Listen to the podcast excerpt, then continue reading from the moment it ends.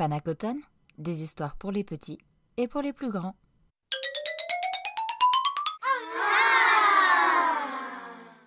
Pourquoi les conifères restent toujours verts? Conte scandinave. Chaque année, à l'automne, lorsque les jours deviennent plus courts, le soleil bien moins chaud, de nombreux oiseaux partent pour les pays chauds afin d'y passer l'hiver.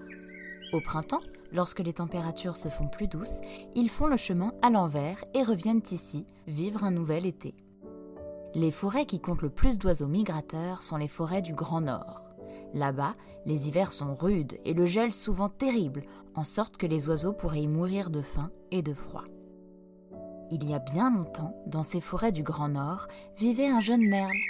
Pendant l'été, il avait bien grandi et était devenu un merle fort et robuste qui chantait comme son père, son grand frère, ses oncles et ses cousins. La veille du grand départ vers le sud, tous les oiseaux participaient au dernier vol d'entraînement lorsqu'un grand héron heurta le jeune merle de plein fouet. Tu ne peux pas faire attention, abruti s'exclama le héron en colère. Il faut bien se dire que la colère du héron cachait le fait qu'il se savait en faute. Notre ami le jeune merle, sonné par le coup, tomba sur le sol comme une feuille d'automne. Son aile le faisait souffrir et elle pendait bizarrement. Il avait terriblement mal. Ton aile est cassée lui dirent les vieux merles, forts de leur expérience. Tu ne pourras pas nous accompagner demain, car tu te noieras à coup sûr dans la mer. Tu vas être obligé de rester et de passer l'hiver ici. Il faut te trouver un abri dans la forêt. Au printemps, nous passerons te reprendre ici. Le jeune merle était effrayé. Il n'avait pas le choix. Il lui fallait rester, et c'est bien triste qu'il regarda le lendemain ses parents et ses amis s'envoler vers le ciel sans tache d'Afrique. Il les regarda longtemps, jusqu'à ce qu'ils ne se distinguent plus dans le ciel. Le cœur gros et les plumes tristes, il se mit à la recherche d'un abri. Mais où trouver un coin pour passer l'hiver dans cette grande forêt? Il avait marché longtemps lorsqu'il rencontra un vieux chêne imposant. Dites-moi, monsieur le chêne, puis-je, s'il vous plaît, construire un nid entre vos grandes branches? Je ne peux pas m'envoler vers les régions chaudes, car je me suis cassé une aile. Ce ne sera que pour un hiver. Me le permettez-vous, s'il vous plaît? Le chêne baissa la tête avec indignation. Ah ça non alors répondit-il d'un air outré. Il n'en est pas question. Cherche un autre arbre. Si tu as faim cet hiver, tu mangeras tous mes glands et je deviendrai un chêne sanglant dont les autres se moqueraient. Pas question que je fasse ça. Plus triste encore, le jeune merle partit à la recherche d'un autre arbre. Il arriva bientôt près d'un magnifique bouleau dont les feuilles ondulaient doucement au vent. Il paraissait tellement accueillant, tellement beau et tellement gentil que le merle osa lui adresser la parole. Dites-moi, monsieur le bouleau, peut-être m'autoriseriez-vous à chercher refuge entre vos branches contre le vent du nord? Je dois trouver un abri sans quoi je vais mourir gelé. Ce ne sera que pour un hiver. Lorsque le printemps reviendra, je chercherai un autre abri, mais mon aile est cassée et je ne peux aller nulle part ailleurs. Le boulot haussa les sourcils, plissa profondément le front, et très en colère, il répondit en agitant ses branches et en criant N'es-tu pas un peu fou? Garder mes propres feuilles me donne déjà suffisamment de travail. J'ai besoin de toutes mes branches. Je ne peux en sacrifier une seule pour te protéger. Cherche donc quelqu'un d'autre. Le jeune merle s'éloigna tristement. Ses pattes ne le supportaient plus tant son chagrin était devenu lourd à porter.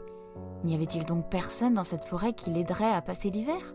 Il perdait espoir quand, soudain, au détour d'un sentier, il aperçut un joli saule, aux branches flexibles. Sûr que celui-ci allait lui accorder sa protection, il sentait l'espoir renaître dans son petit cœur. Dites-moi, monsieur le saule, m'autoriseriez-vous à nicher durant cet hiver entre vos branches? Je me suis cassé une aile et je ne peux pas m'envoler avec les autres oiseaux vers les régions plus chaudes. Je mourrai sûrement de froid si je ne trouve pas d'abri. Me le permettez-vous? Je vous en prie. Il leva les yeux d'un air suppliant vers le saule. L'arbre avait le cœur bon, mais il ne pouvait l'aider. Je suis sincèrement désolé pour toi, dit-il. Après tout, je ne te connais pas. Comment pourrais-je savoir si tu ne creuseras pas des trous dans mes branches en cachette, comme une pie, ou si tu ne mangeras pas mes feuilles?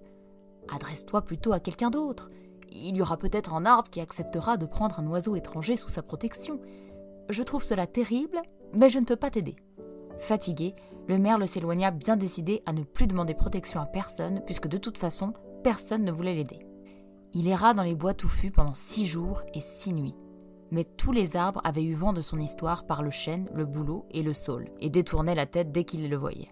Le septième jour, le merle arriva dans une clairière où se tenaient trois arbres les uns à côté des autres un sapin, un pin et un genévrier. Oh, Où vas-tu? demanda le grand pin étonné. Bah, il y a bien longtemps que tu devrais être dans un pays du Sud. Tu vas geler si tu ne pars pas très vite. Je sais bien, répondit tristement le merle. Je me suis cassé une aile et je n'arrive plus à voler. Je cherche désespérément un abri pour l'hiver dans cette forêt, mais personne n'a de place pour moi. Le sapin, le pin et le genévrier se regardèrent en souriant. Bah, si tu veux, tu peux rester auprès de nous, dit le grand pin chaleureusement. Construis ton nid entre mes branches. Je suis suffisamment grand et fort pour te protéger contre tout danger. Mes branches sont suffisamment touffues pour arrêter le vent du nord, dit le sapin. Construis ton nid dans ces branches les plus épaisses, mais reste près de moi. De cette manière, tu ne sentiras pas le vent d'hiver. Et quant à moi, tu pourras te nourrir de mes bêtes tout l'hiver, ajouta le genévrier. J'en ai suffisamment, tu pourras t'en rassasier. Reconnaissant, le merle construisit son nid dans les branches du pin, juste à côté du sapin, comme celui-ci le lui avait proposé. Chaque jour, il pouvait manger des bêtes genévriers. Le merle était heureux avec ses trois bons amis, et de son nid, il leur chantait chaque jour sa chanson la plus mélodieuse en guise de remerciement. Lorsque le vent du nord arriva, un frisson parcourut la forêt. Le vent souffla d'abord toutes les feuilles du chêne et les fit tourbillonner jusqu'à ce qu'elles forment un tapis sur le sol. Il s'approcha ensuite du bouleau et lui arracha également toutes ses feuilles en riant et en mugissant. Le bouleau résista de toutes ses forces, mais le vent du nord était plus fort que lui. Après son passage, le bouleau resta là, les branches nues, à frissonner de froid. Ce fut ensuite le tour du saule. Le vent du nord tourna autour de lui comme une toupie et chassa toutes ses feuilles une à une. Il arriva ensuite près du sapin, du pin et du genévrier. Ah ah Voilà encore quelques arbres verts dit le vent en poussant des cris de joie.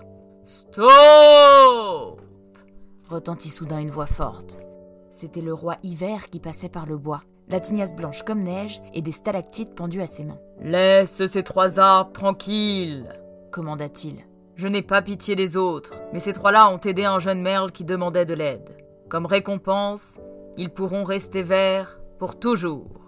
Le vent du nord jeta un coup d'œil étonné à travers les branches du pin. Il aperçut le petit merle à l'abri dans son nid douillet et fut attendri. Vous avez raison, acquiesça-t-il ému. Je vais les laisser en paix. Voilà pourquoi, depuis ce jour, tous les pins, sapins et genévriers restent aussi verts l'hiver que l'été.